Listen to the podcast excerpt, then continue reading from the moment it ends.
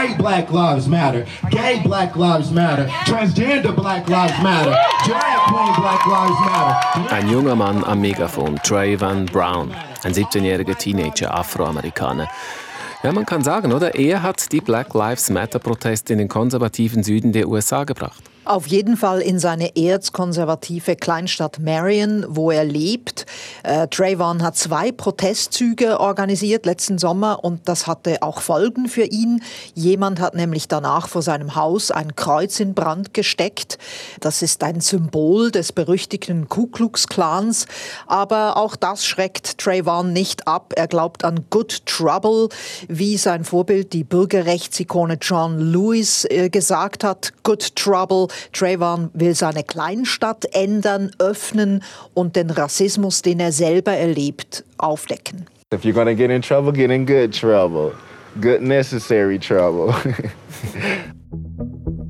Good Trouble, der nötig sei, sagt Trayvon Brown, der Teenager eben aus Marion, Virginia, der zum Aktivist der Black Lives Matter Bewegung wurde.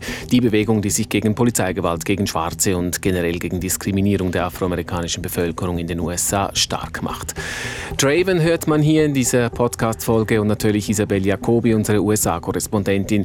Sie hat Trayvon Brown kennen, aber auch mögen gelernt. Mein Name ist Roger Brendlin.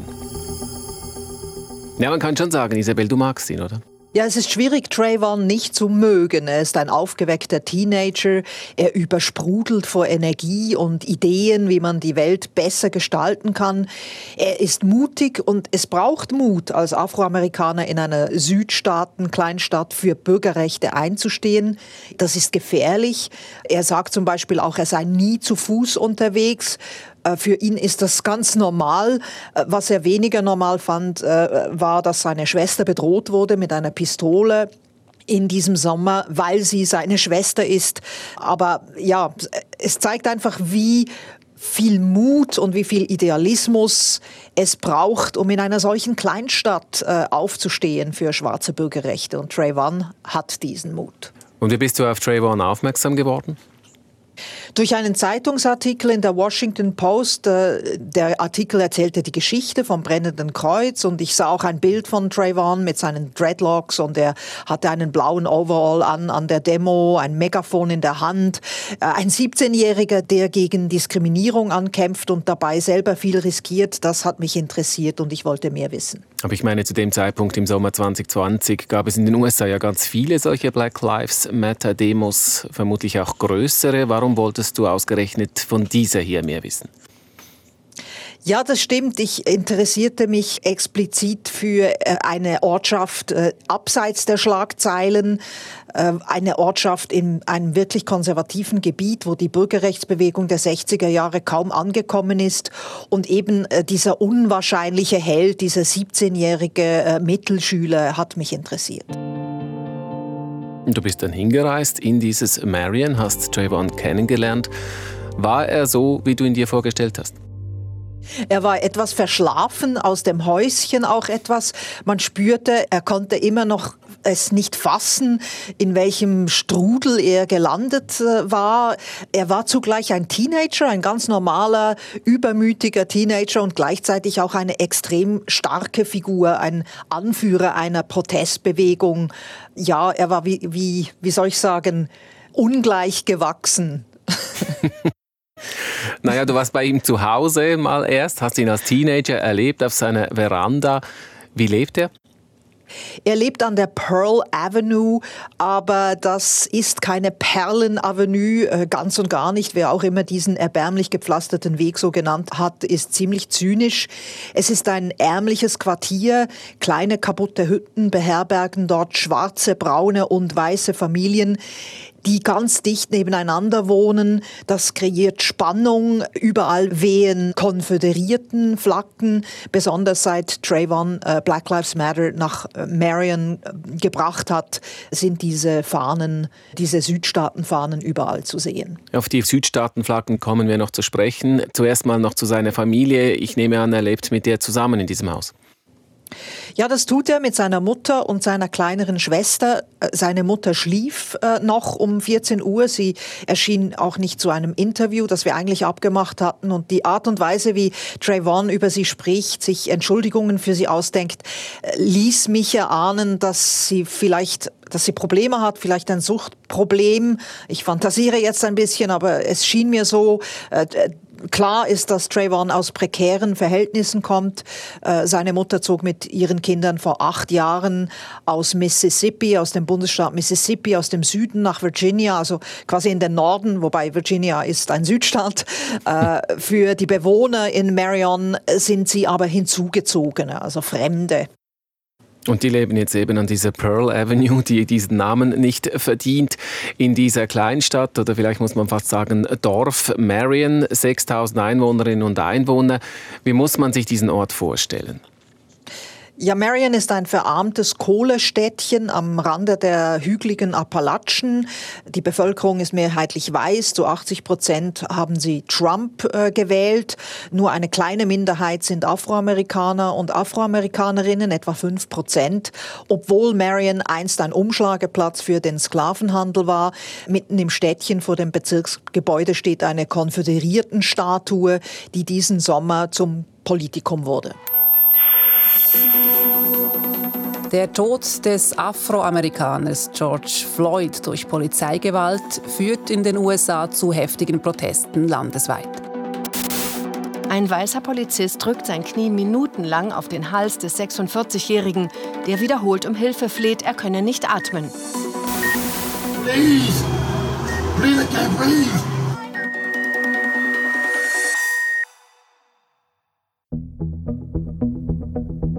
Aufstand heißt diese Podcast-Serie von SRF Hotspot. Ja, wenn Massen demonstrieren, dann stehen dahinter Menschen, Menschen mit Nöten und in den USA sind es die Schwarzen, die sich diskriminiert fühlen durch Weiße. I feel like people they look they look at you as you're below them. I feel like. Folge 1 USA Trayvon.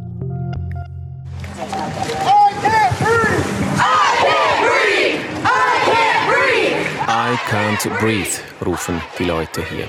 George Floyd hat diesen Satz gesagt, der Afroamerikaner, der im Mai 2020 unter dem Knie eines Polizisten erstickt ist. Mit seinem Tod ging es los mit den Black Lives Matter-Protesten im ganzen Land. In Marion kam es schließlich zu zwei größeren Protestzügen, beide organisiert durch Trayvon. Isabel, kannst du uns erzählen, wie das ablief?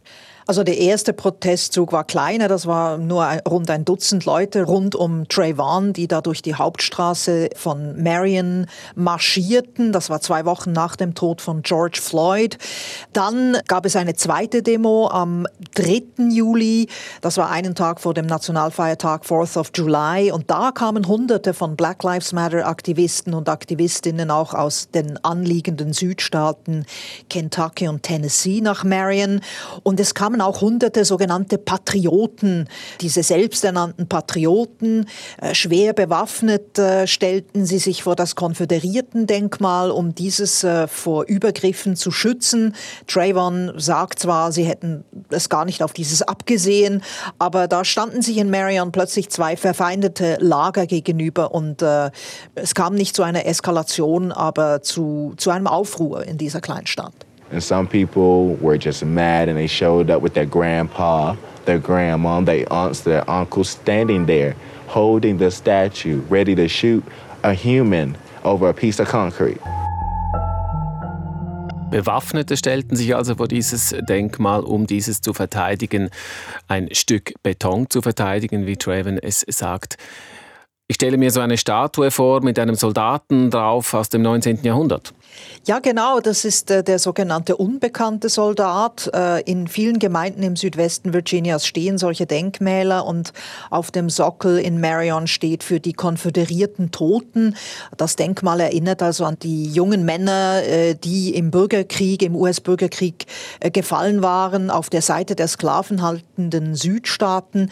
Das Denkmal wurde aber erst 1903 2003 aufgestellt, also 35 Jahre nach dem US-Bürgerkrieg, denn damals gab es einen Backlash gegen die Afroamerikaner, die ja nun befreit waren. Es gab auch Dutzende von Lynchmorden in der Gegend und äh, diese konföderierten Denkmäler halfen den Weißen im Süden die Geschichte zu glorifizieren. Für die Schwarzen hingegen waren sie ein Symbol der Entrechtung und der Verfolgung. Und die Statue in Marion steht genau dort, wo sich früher der lokale Sklavenmarkt befunden hatte. Und das sagt eigentlich schon alles.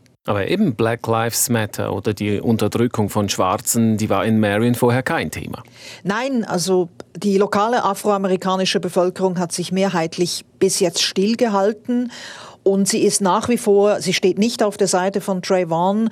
Sie ist gegen diesen neuen Aktivismus. Trayvon spricht von einer Selbstunterdrückung, einer jahrhundertlang eingeübten Duckhaltung der Afroamerikaner im Süden der USA. Und das kommt natürlich bei der älteren Generation der Afroamerikaner nicht gut an. Sie wollen keinen offenen Konflikt. Äh, ihre Jobs hängen auch von weißen Arbeitgebern ab. Und jetzt noch zu dieser Flagge der konföderierten Südstaaten, die du erwähnt hast, die an den Häusern in Marion da und dort zu sehen ist. Erklär uns doch bitte schnell die Geschichte hinter dieser Flagge. Ja, das war die Flagge der Südstaaten während des US-Bürgerkriegs im 19. Jahrhundert. Den Bürgerkrieg gewannen ja die Nordstaaten und die Sklaverei wurde abgeschafft nach diesem Bürgerkrieg. Doch die Diskriminierung in den Südstaaten gegen die Afroamerikaner und Amerikanerinnen ging weiter und führte ja auch zur Rassentrennung und die endete erst in den 60er Jahren. Und während dieser ganzen Zeit blieb die konföderierten Flagge ein wichtiges Symbol für die Leute und Gruppen, die weißen Leute und Gruppen, die gegen schwarze Bürgerrechte waren im Süden. Diese rote Flagge mit dem blauen Kreuz über die Diagonalen mit weißen Sternen drauf. Wenn jetzt also jemand so eine Flagge im Haus aufhängt, dann steht welche Gesinnung dahinter? Das sind weiße konservative Trump-Wähler, die diese Fahne jetzt schwingen und sie schwingen sie als Emblem, das sich gegen die Black Lives Matter-Bewegung richtet. Also seit diesem Sommer ist diese Fahne, diese Flagge plötzlich besonders auf dem Land in den USA wieder aufzusehen. Sie war ja auch bei der Stürmung des Kapitols in Washington am 6. Januar zu sehen. Ja, und das war ein Skandal, denn diese Flagge war noch nie im Kongress zu sehen. Das war, war ein Tabu. Waren da vielleicht auch Leute aus Marion mit dabei, als das Kapitol gestürmt wurde? Ja, ich habe das lokale Politiker gefragt. Die haben mir gesagt, Sie wüssten es nicht, äh, aber dass eine sehr starke Fraktion in Marion im Bezirk Smith County mit den Randalieren vom 6. Januar sympathisiert. Also die Gegend ist sehr rechts, das ist so rechts. Also wir sprechen hier von Leuten, die der schwarzen Bevölkerung gegenüber sehr negativ eingestellt sind. Muss man sagen, Rassisten? Ja, also den, ein Rassist ist niemand in den USA oder respektive niemand bekennt sich zum Rassismus. Das ist ein völliges Tabu. Die Leute in Marion sagen zum Beispiel, wir sind nicht Rassisten, wir sind alle ein Dorf, wir haben als Kinder zusammengespielt. Aber eben die jüngste Geschichte zeigt, dass da etwas aufgebrochen ist in dieser kleinen Stadt. Also Schwarze haben protestiert und Weiße haben darauf reagiert, auf äh, eine aggressive Art und Weise. Und Trayvon ist für viele Weiße der Unruhestifter nun, der eine Rangordnung durcheinander gebracht hat, eine Normalität in Marion, wo die Weißen an den Machthebeln sitzen, ganz klar, und die Afroamerikaner und äh, Afroamerikanerinnen auswandern oder sich stillhalten. In recent weeks, Marion has been the scene of a cross burning incident at a Black Lives Matter protest organizer's house. Residents like Courtney Pierce believe Marion. Traven weiß, wer dieses Kreuz aufgebaut und angezündet hat. Ja, das war ein Nachbar, der quer über die Straße an der Pearl Avenue wohnt.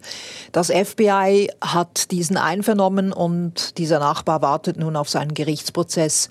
Er will sich nicht öffentlich zu seinen Motiven äußern. Ich konnte deshalb nicht mit ihm sprechen. Könnte der Ku Klux Klan wirklich dahinter stecken oder beziehungsweise das, was davon übrig ist? Es scheint ein Einzeltäter zu sein, aber die Mentalität wird von vielen geteilt. Das hat mir der Polizeichef der Stadt bestätigt auch ein Gemeinderatsmitglied. Und ich habe auch Geschichten von nächtlichen Zusammenkünften in einer Kirche gehört. Äh, man weiß nicht recht, was da dahinter steckt. Aber vor 20 Jahren gab es in Marion den Ku Klux Klan noch und das ist nicht allzu lange her. Hören wir doch noch, wie Trayvon diese Nacht erlebt hat. And she texts me at one something at night, two something in the morning. Hey, cross burning. You know, we had that discussion, and I was really shocked. I was nervous about her safety, very nervous about the safety of for her, but I knew she could handle herself. My mom's a strong, independent African American lady. And my sister, that's when I kind of started to worry a little bit. Because my sister was here and my mom walked to the store and she came back and the cross was on fire and she heard a big boom. So as she's walking up the street, she's thinking the house is on fire and someone's shooting up the house or something. You never know. Er beschreibt hier, wie mitten in der Nacht eben die Nachricht kam von seiner Mutter, dass eben das Kreuz brenne. Und er machte sich dann natürlich Sorgen, vor allem um die Schwester, weil die war offenbar allein zu Hause. Isabel, wo war denn Traven in dieser Nacht? Er war auswärts mit Freunden. Sie äh, waren am Campen am nahegelegenen See und um zwei Uhr morgens erhielt er dann eine Textmessage von seiner Mutter, die gerade nach Hause kam und das brennende Kreuz sah und es muss ein ziemlicher Schock gewesen sein. Denn wie gesagt, ein brennendes Kreuz ist eine Warnung und man fragt sich, was kommt als nächstes? Ein Lynchmord. In, in dieser Situation war die Familie.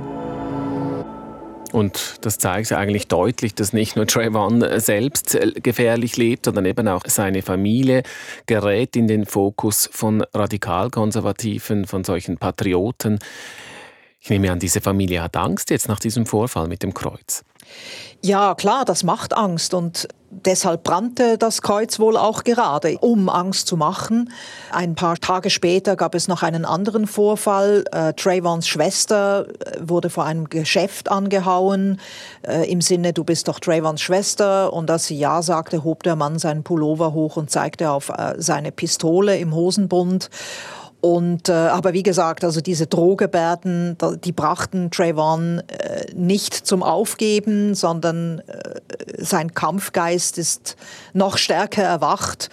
Aber ja, also ich meine, das wurde wirklich gefährlich für die Familie und für ihn.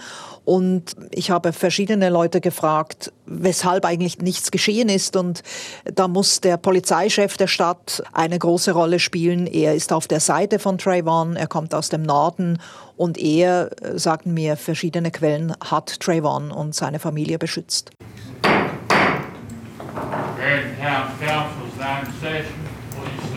Als du dann im August in Marion warst, dann hatte Trayvon noch einen Auftritt im Gemeindeparlament. Worum ging es da? ums Aufräumen. Es äh, war zwei Wochen nach dem zweiten Protestzug. Der Gemeinderat wollte an diesem Tag die Normalität wiederherstellen und den Hausfrieden reparieren. Und er schlug vor, einen Einheitstag für Marion auszurufen, für alle Bürger und Bürgerinnen. Und dagegen war Trayvon. Er fand, äh, das äh, sei ein Manöver, um die rassistischen Ausschreitungen unter den Teppich zu kehren. Eben das Verbrennen des Kreuzes etc. Und er und seine Gruppe machten sich daran, äh, in die Gemeinderatssitzung zu platzen. Hier wird gebetet im Gemeinderat. Das ist normal. Also ich muss sagen, als ich den Saal betrat, kam mir das schon auch sehr eigenartig vor. Ich kam mir vor wie in einem alten Südstaatenfilm. Der siebenköpfige Gemeinderat war auch ausschließlich weiß und da stand der Trayvon vor diesem siebenköpfigen Gemeinderat und es war klar, also die Mauer war spürbar zwischen den Seiten, die der Gemeinderat hielt, äh, Trayvon für einen Unruhestifter. Seems like a lot of negativity in here tonight for some reason.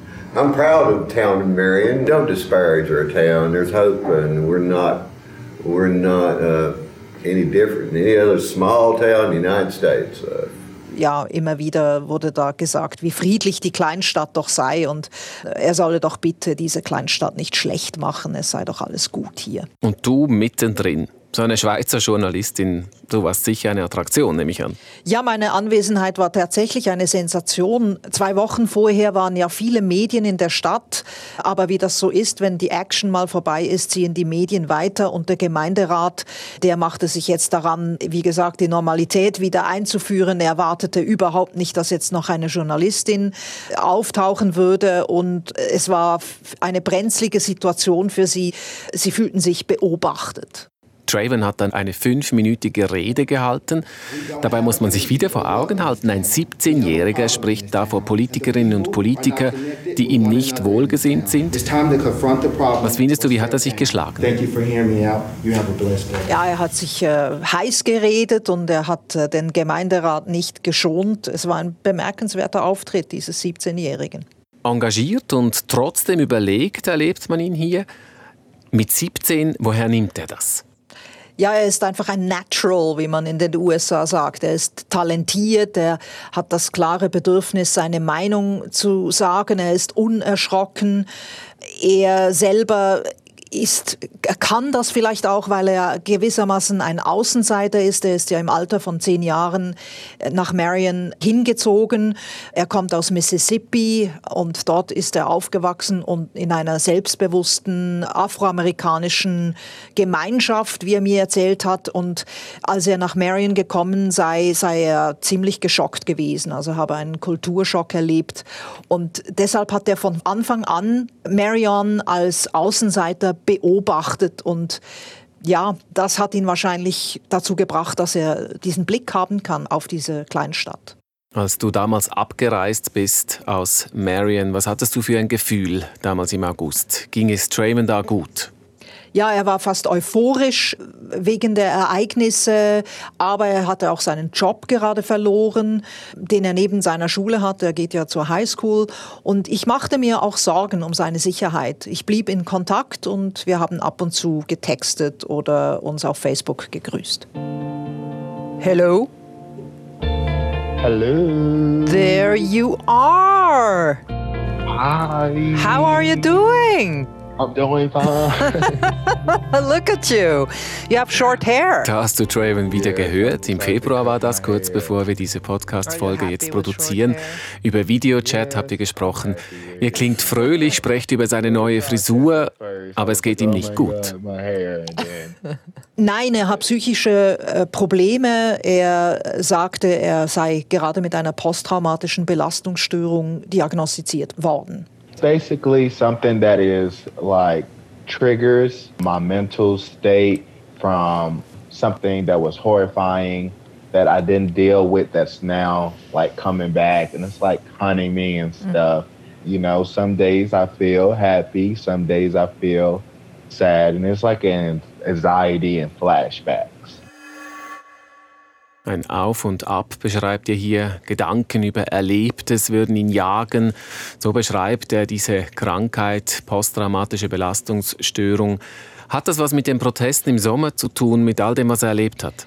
Ja, sicher. Also er wurde auch bedroht. Er ist in einer konstanten Bedrohungslage. Er hat zwar eine Gruppe um sich, aber er kann sich nicht wirklich sicher fühlen.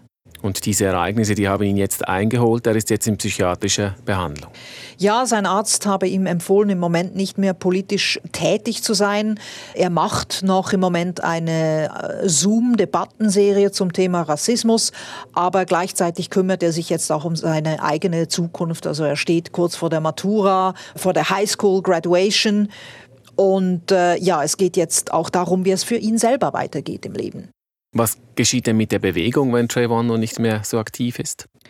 Sie existiert weiter. Äh, Trayvon hat eine Gruppe gegründet. Andere Mitglieder in dieser Gruppe sind nun einfach aktiver als Trayvon. Vor allem zwei Frauen, Misty Russell und Lysandra Thompson, eine weiße Sozialarbeiterin und eine schwarze äh, Black Lives Matter Aktivistin. Und sie haben nun durchgesetzt, dass mehrere Gemeinden, unter anderem Marion, eine Antirassismuserklärung unterschrieben haben.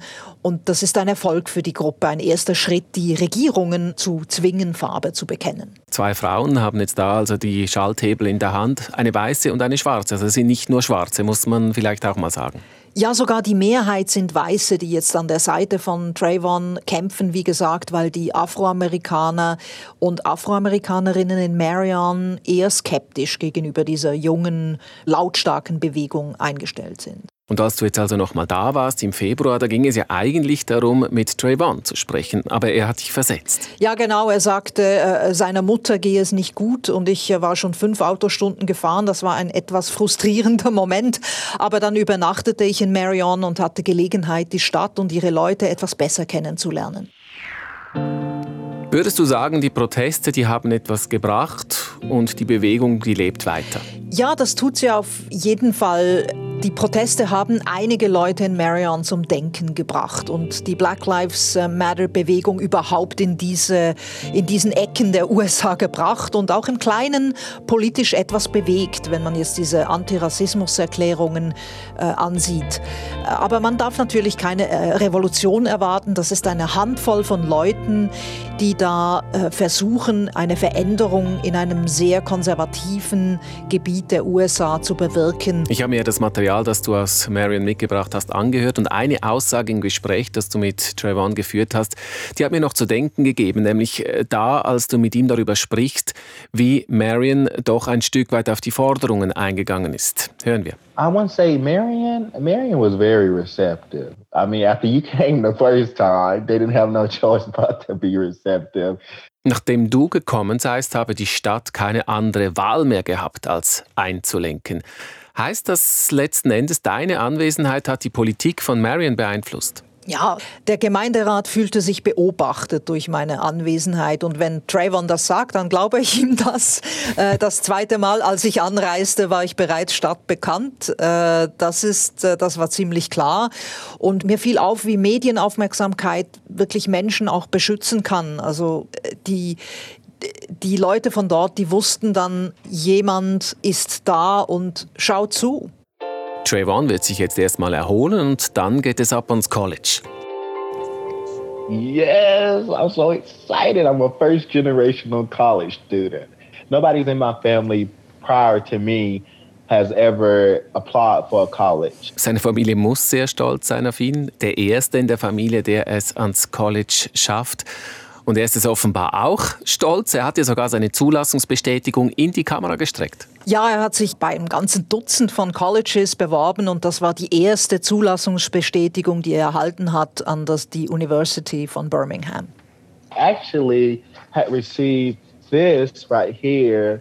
I'll send you, take a picture and send it to you. But it is an acceptance letter into the University of Alabama at Birmingham. Oh wow, congratulations. That is so cool. Yes. Du hast dich ehrlich gefreut? Ja, ich freue mich, dass dieser junge Mann, und ich klinge jetzt bewusst wie eine alte Tante, in ein Umfeld zieht, in dem er wachsen und gedeihen kann, wo er nicht als Ruhestörer gesehen wird und Angst haben muss, dass ihm etwas geschehen könnte. Er studiert Politikwissenschaften, hat also definitiv nicht genug von Politik. Nein, er wird das weiterverfolgen. Dieser heiße Sommer hat ihn für immer geprägt und ich bin sehr gespannt, was aus ihm wird. All right, Trayvon, thank you very much and I wish you good luck. You know? And thank you. I'm thank curious you. what, what you're going to do next. I'm so curious, but I will let keep you know. Keep me posted. I want to keep track on what you're doing. Yes. Aus dem Aktivisten ist wieder ein Teenager geworden. Ein erschöpfter Teenager, der nun erst einmal studieren will. Aber die Bewegung, die er ins Leben gerufen hat, die lebt weiter. Das war Aufstand, die erste von sechs, mit USA-Korrespondentin Isabel Jacobi. In der zweiten Folge dieser Podcast-Serie zu den weltweiten Protestbewegungen, da geht es um eine Frau, den Star der Protestbewegung in Belarus. SRF Hotspot. Produktion Marco Morell und Jonathan Sippel. Layout Andreas Baumann. Mein Name ist Roger Brendlin.